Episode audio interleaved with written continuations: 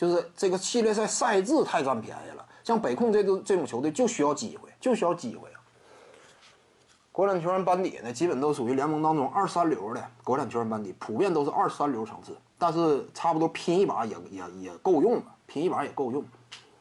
一旦说北控完成登顶的话，马布里呀，就非常有可能下一步就奔着国家队帅位就去了。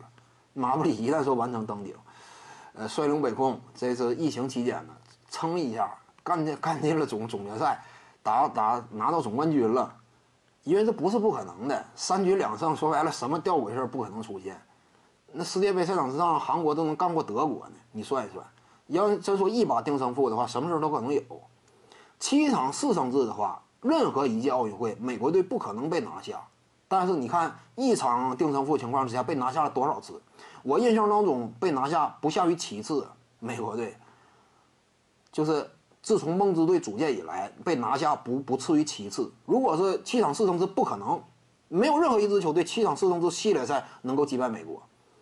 但是，一场的话，什么时候都有可能发生。因此，北控呢有机会。马布里一旦率领北控了完成了登顶，马布里下一步就是有可能要 踏足这个国家队了，有可能。他如果说不率领职业俱乐部取得好的表现与成绩，那么国家队不可能说接纳他。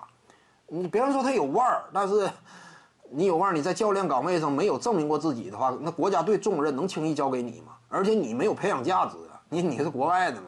这不像说国内的教练，无论是李楠呐，还是这个杜峰啊，有培养价值。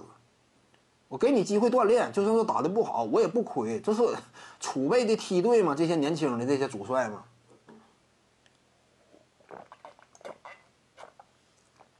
但是用外教也不奇怪，只要说他的成绩突出，用外教是不奇怪的。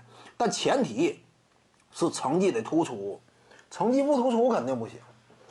他不拿冠军呢，你放心，国家队主帅这位置边都不沾。马布里真是，他不是什么世界名帅，他只是知名运动员，不一样。这跟当年马拉多纳执教阿根廷也两码事儿。马拉多纳在阿根廷足坛地位多高，他不是靠执教出名，但是他腕儿太大，而且他是国产巨星，那可以。你就好像说什么呢？姚明啊，如果说他没有当选篮协主席啊，但是姚明就想站出来，我要执教一下国家队。肯定都大开绿灯，人家姚明的身份在那儿呢。虽然说执教这块缺乏经验，但是你腕儿绝对够，那也可以。但马布里情况不一样，他不是中国人啊，你培养他没有意义吗？徐静宇的八堂表达课在喜马拉雅平台已经同步上线了。各位观众要是有兴趣的话呢，可以点击进入到我的个人主页当中，在专辑页面下您就可以找到它了。